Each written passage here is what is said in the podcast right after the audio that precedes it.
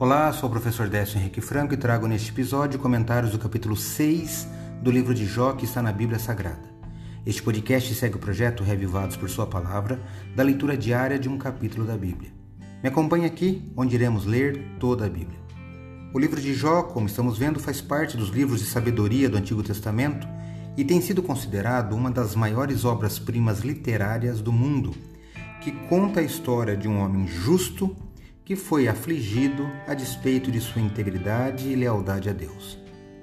Depois das acusações de Elifaz, é, que nós vimos nos capítulos anteriores, agora nos capítulos 6 e 7 estão as respostas de Jó, que expressa seu anseio por compaixão e apoio, em vez de críticas. Jó chega a dizer que diante de sua dor, a morte traria alegria para ele. Eu leio o verso 14.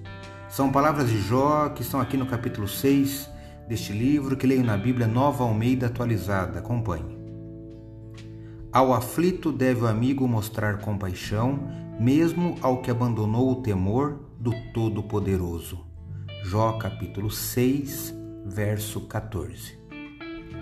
Vejam que palavras diretas de Jó. Os amigos deveriam demonstrar compaixão, mesmo que Jó estivesse errado ou feito algum mal. Pense nisso.